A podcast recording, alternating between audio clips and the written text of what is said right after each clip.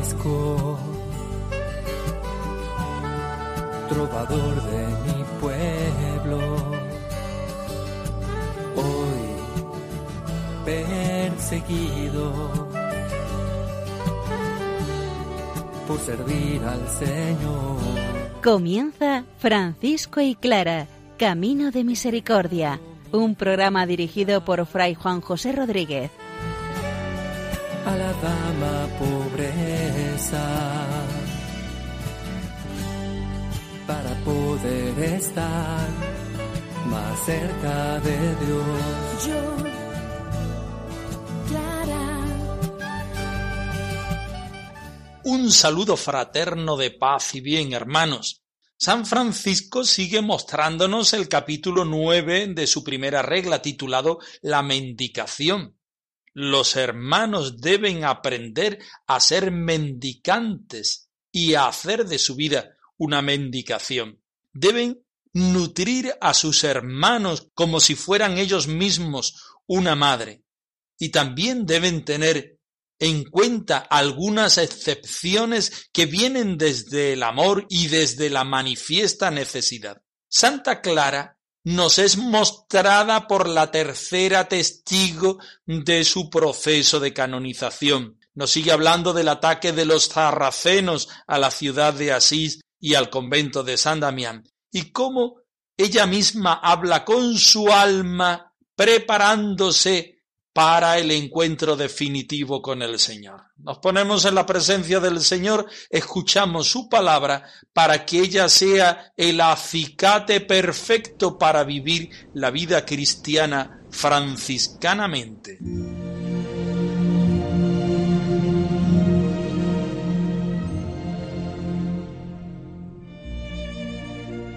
Del Evangelio según San Lucas.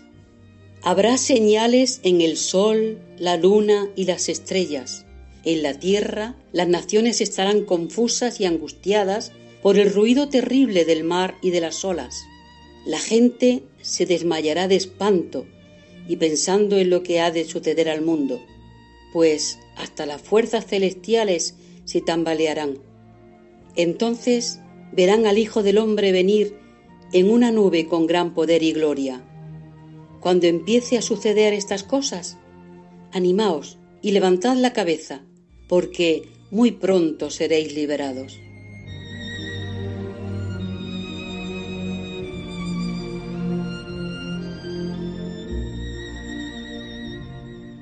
Nuestro Padre San Francisco está tratando los temas nucleares de la espiritualidad franciscana. Después del sin propio no podía venir otra cosa que no fuera más que la mendicación. Desde el amor, como respuesta del amor, lo compara a una madre que sabe amar, que sabe nutrir, que sabe estar al lado de su hijo. Escuchemos el final del capítulo noveno titulado La mendicación.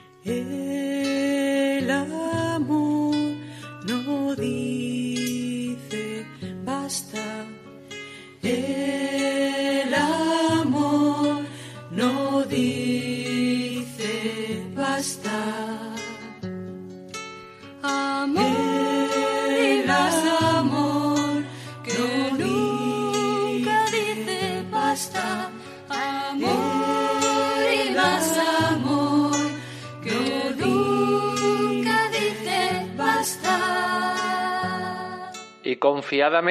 manifieste el uno al otro su necesidad, para que le encuentre lo necesario y se lo suministre.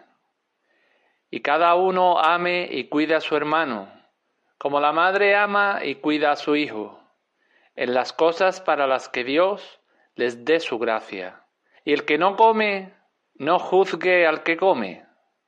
Y en cualquier tiempo en que sobrevenga la necesidad, sea lícito a todos los hermanos, donde quiera que estén, servirse de todos los manjares que pueden comer los hombres, como dice el Señor de David, el cual comió los panes de la proposición, que no era lícito comer sino a los sacerdotes, y recuerden lo que dice el Señor. Velad, no sea que se sobrecarguen vuestros corazones con la crápula y embriaguez y las preocupaciones de esta vida, y venga sobre vosotros aquel repentino día, pues vendrá como un lazo sobre todos los que habitan sobre la faz del orbe de la tierra. Igualmente, también en tiempo de manifiesta necesidad, todos los hermanos obren respecto a las cosas que les son necesarias según la gracia que el Señor les dé, porque la necesidad no tiene ley. Amor y más amor, que nunca dice basta. Amor y más amor, que nunca dice basta. Partimos del texto del Evangelio de San Lucas, que en apariencia, más que explicar el texto de la mendicación del capítulo 9 de la primera regla, parece que hace un balance o hace una explicación de los signos actuales en nuestra sociedad y en nuestro tiempo. Pero si lo leemos desde el corazón y desde el interno, podemos decir que estos eh, signos del sol, de la luna, de las estrellas, de la tierra, estos signos que producen confusión, son los que nos invitan a ver la gloria del Señor que viene en una nube, como bien dice el evangelista. Son signos convulsos, como convulsa es la pobreza, convulsa es la hambruna, convulsa es la enfermedad, convulso es el egoísmo y el pecado del hombre. Ante todo eso, Jesús aparecerá para salvarnos con su poder. Y su poder es la misericordia, el amor que se cifra y se expone mediante la caridad.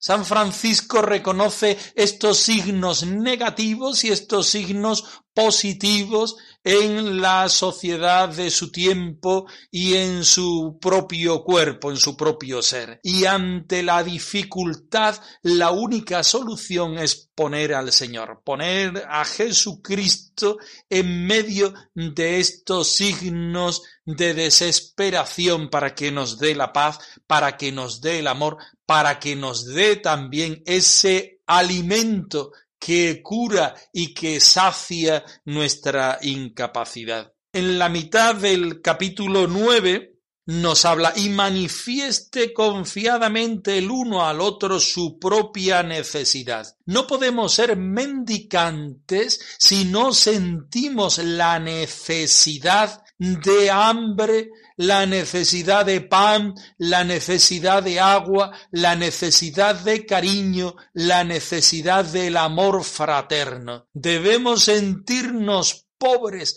para poder sentir la necesidad de exponer nuestra mano, nuestro brazo, nuestra vida ante quien nos puede dar algo que es necesario, imprescindible para nosotros mismos. Para San Francisco es muy importante que los hermanos experimenten el sin propio para poder ponerse a la altura de los pobres y, sintiéndose pobres, estirazar su mano, su brazo para pedir, para pedir al Señor para pedir a las criaturas, para pedir a los demás. Por valles y montes verán a un hombre pobre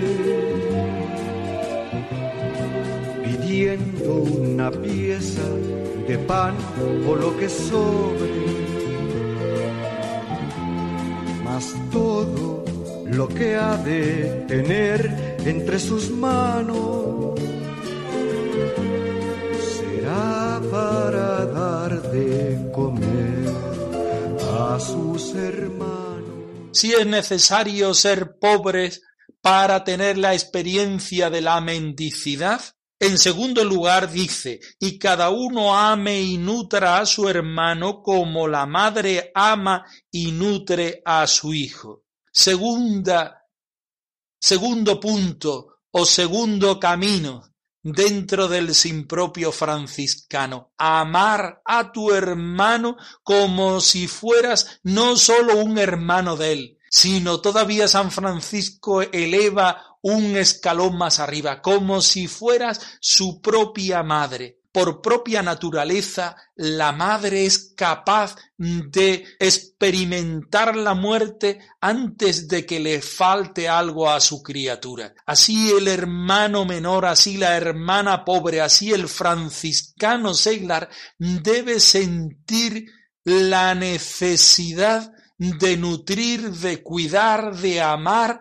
de acompañar al hermano que siente necesidad, que se siente solo en el camino de la vida. Y avanza diciendo, y en caso de necesidad, séales lícito a todos los hermanos, donde quiera que estén, servirse de todos los manjares que puedan comer los hombres, como dice el Señor de David, que comió los panes de la ofrenda que no estaba permitido nada más que a los sacerdotes, porque este amor a la pobreza, al sin propio, este camino del sin propio a la mendicidad, es por amor a Jesucristo, que por amor se hizo pobre. Si este es el camino de Jesucristo, también los hermanos menores deben experimentar este camino de pobreza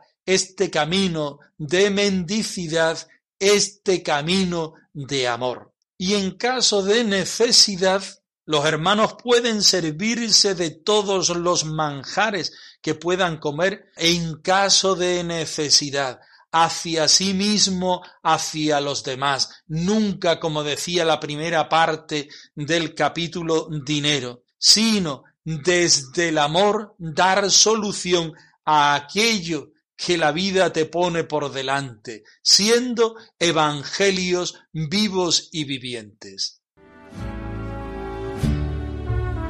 Fui descubriendo un camino distinto, sentí en el alma un vacío total. No quiero amores que pasan y mueren, hoy solo canto a mi rey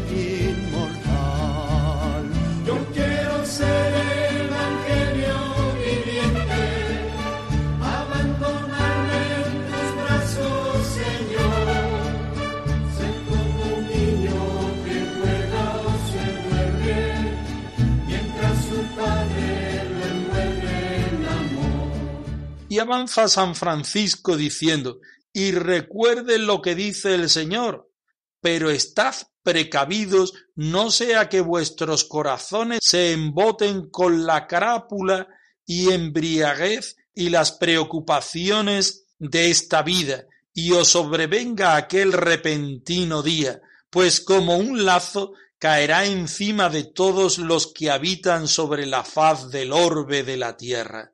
Atentos, no podemos embotar nuestro corazón ni con las preocupaciones que supone la pobreza, ni con la embriaguez que supone vivir con todo resuelto en la vida y teniendo todo en abundancia. El hermano menor, la hermana pobre, el franciscano seglar, el que quiera vivir esta espiritualidad franciscana, ha de sentirse desnudo como desnudo está el niño Jesús en el pesebre ha de sentirse desnudo como el mismo Jesucristo está desnudo en la cruz. No somos el Señor, somos seguidores del Señor. Dejamos a Dios ser el Dios de nuestra vida. Nosotros somos sus discípulos. El Señor conoce nuestra necesidad y nuestra pobreza, nuestra incapacidad, y Él sabe lo que necesitamos. Nosotros solamente podemos ponernos a caminar en el camino de la vida viviendo desde el Señor, en el Señor, por el Señor y para el Señor. Y sigue diciendo San Francisco al final de este capítulo, y de modo semejante en tiempo de manifiesta necesidad, obren todos los hermanos en cuanto a las cosas que les son necesarias según la gracia que les otorgue el Señor, porque la necesidad no tiene ley. La única ley del cristiano, la única ley del franciscano es el amor basándonos en el amor, viviendo en el amor de Dios, viviendo la experiencia de que Dios se manifiesta por medio de mi hermano, especialmente aquel más necesitado, en cada momento el Señor me dará luz para vivir de esta forma, nutriendo mi necesidad, resolviendo aquello que tengo por delante. La vida del pobre de Asís es semejante a tu vida, hermano que vives feliz sin importar tu pobreza, que el amor hace rico al pobre, porque en él vive Dios, vive Dios.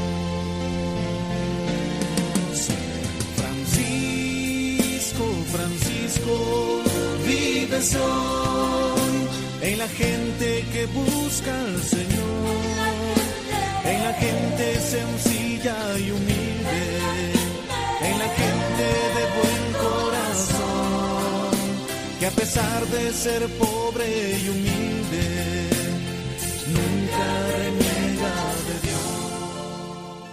Seguimos adelante con el estudio de la tercera testigo del proceso de canonización de Santa Clara, Sor Felipa, hija de Mester Leonardo de Gislerio, monja del convento de San Damián, que nos está hablando de cómo Santa Clara reacciona ante los enemigos, de cómo Santa Clara es capaz de dialogar con su propia alma. Vamos a escuchar el relato. Bendito sea Señor, porque me creaste.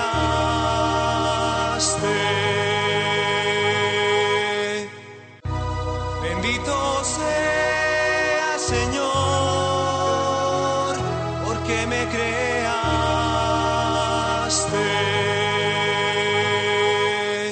También declaró que cuando Vidal de Aversa, enviado por el emperador con un gran ejército, se presentó para asediar la ciudad de Asís, se temía mucho, según se lo habían dicho a Madonna Clara, que fuese tomada la ciudad, que estaba en peligro, pues Vidal había declarado que no levantaría el sitio mientras no lo tomase. Y al oír esto la Madonna, confiando en el poder de Dios, mandó llamar a todas las hermanas, pidió ceniza y con ella cubrió su cabeza que se había hecho rapar y luego ella misma puso ceniza también sobre la cabeza de todas las hermanas y les mandó que fuesen a hacer oración para que el Señor librase a la ciudad. Y así ocurrió, pues al día siguiente de noche Vidal partió de allí con todo su ejército. Dijo también la testigo que estando la dicha Madonna y Santa Madre cercana a la muerte, una noche, al comienzo del sábado, la bienaventurada madre comenzó a hablar expresándose así Vete segura en paz, porque tendrás buena escolta. El que te creó antes te santificó, y después que te creó puso en ti el Espíritu Santo, y siempre te ha mirado como la madre al hijo a quien ama. Y añadió Bendito seas tú, Señor, porque me has creado y dijo muchas cosas hablando de la Trinidad tan sutilmente que las hermanas no la podían entender bien. Y diciéndola testigo a una hermana que estaba allí, Tú que tienes buena memoria, retén bien en la mente lo que dice la Madonna. Ella oyó la frase y dijo a las hermanas que estaban allí presentes Recordaréis lo que ahora digo en la medida en que os lo conceda aquel que me lo hace decir. Además, una hermana llamada Sor Anastasia preguntó a la Madonna con quién o a quién hablaba cuando dijo las primeras palabras referidas más arriba, y ella le contestó Hablo a mi alma. Y añadió la testigo que durante toda la noche de aquel día en que ella pasó de esta vida, aconsejó a las hermanas predicándoles.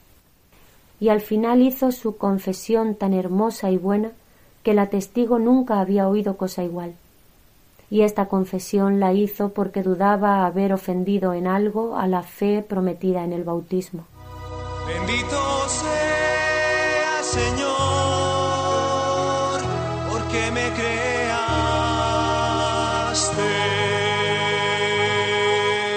Sor Felipa, la tercera testigo del proceso de canonización, hace en este momento de su relato un cajón desastre donde va metiendo muchas de las cosas de la vida de la santa, que no quiere que se les olvide. La primera es que Santa Clara pedía en todo momento por la ciudad de Asís que la vio nacer y la vio morir, porque era el lugar donde ella se había desarrollado en su vocación cristiana y franciscana. Pedir por el lugar, pedir por la circunstancia, pedir por las personas y hacerlo de una manera particular, mediante la penitencia, que regula los bienes de la tierra entre los ricos y los pobres. Si hay algunos que se aprovechan de los bienes de los demás, hay otras personas que justamente por la penitencia se quitan lo que a ellos les corresponde para dárselo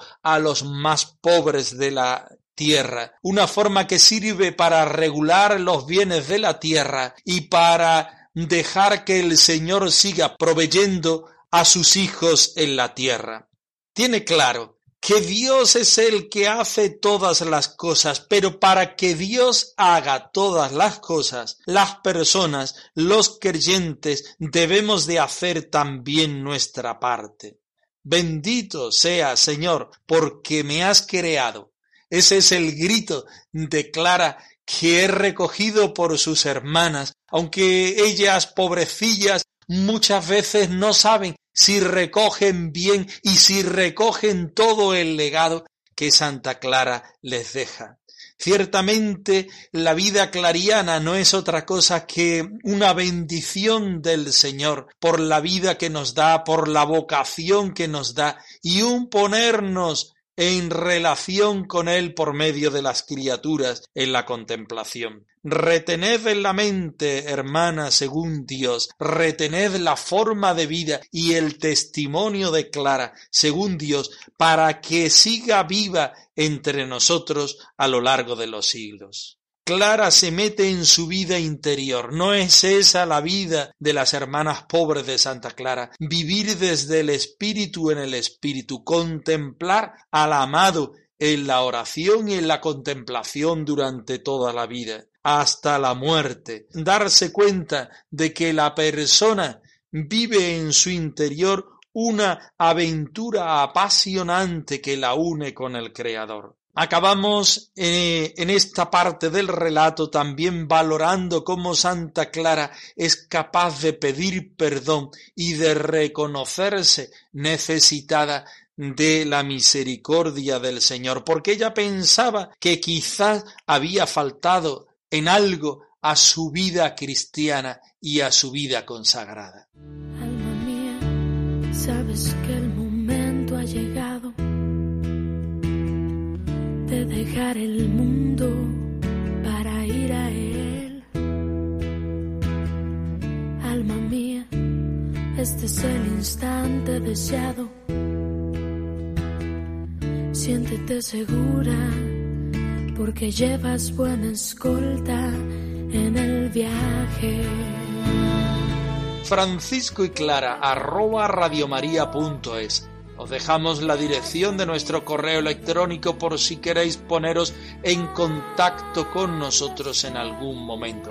Nosotros nos despedimos, no sin antes ofreceros la bendición del Señor resucitado al más puro estilo franciscano. Que el Señor os conceda la paz y el bien, hermanos.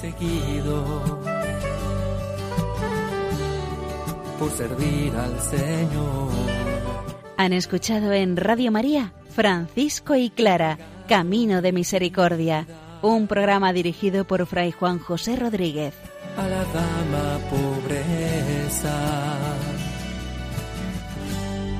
para poder estar más cerca de Dios. Yo